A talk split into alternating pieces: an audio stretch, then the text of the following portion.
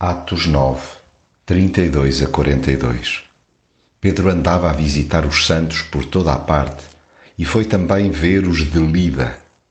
Encontrou lá um homem chamado Eneias, que havia oito anos estava entrevado numa cama. Então Pedro disse-lhe: Eneias, Jesus Cristo cura-te. Levanta-te e faz a tua cama. Ele levantou-se logo. Todos os habitantes de Lida e da planície de Sarona o viram e tornaram-se crentes no Senhor.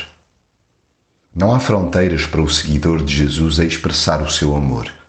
Por onde quer que se mova, mesmo na comunhão com outros cristãos, depara-se com o mundo real. Constatadas as limitações dos que o rodeiam, a sua reação imediata é apresentar-lhes o que de melhor têm: Jesus. Espontaneamente desafia-os a colocarem nele a sua esperança. Como seu discípulo, sabe bem que apenas ele pode erguer quem está inerte há demasiado tempo. É assim que a fé se expande, pois quem experimenta ou vê a ação maravilhosa de Jesus rende-se a ele, os quais se converteram ao Senhor. Ao cristão, compete apenas obedecer e deixar-se usar como um instrumento de bênção.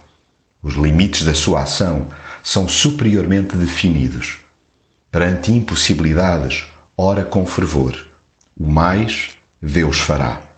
Desta forma, se vai alongando o rasto de fé, e muitos creram no Senhor.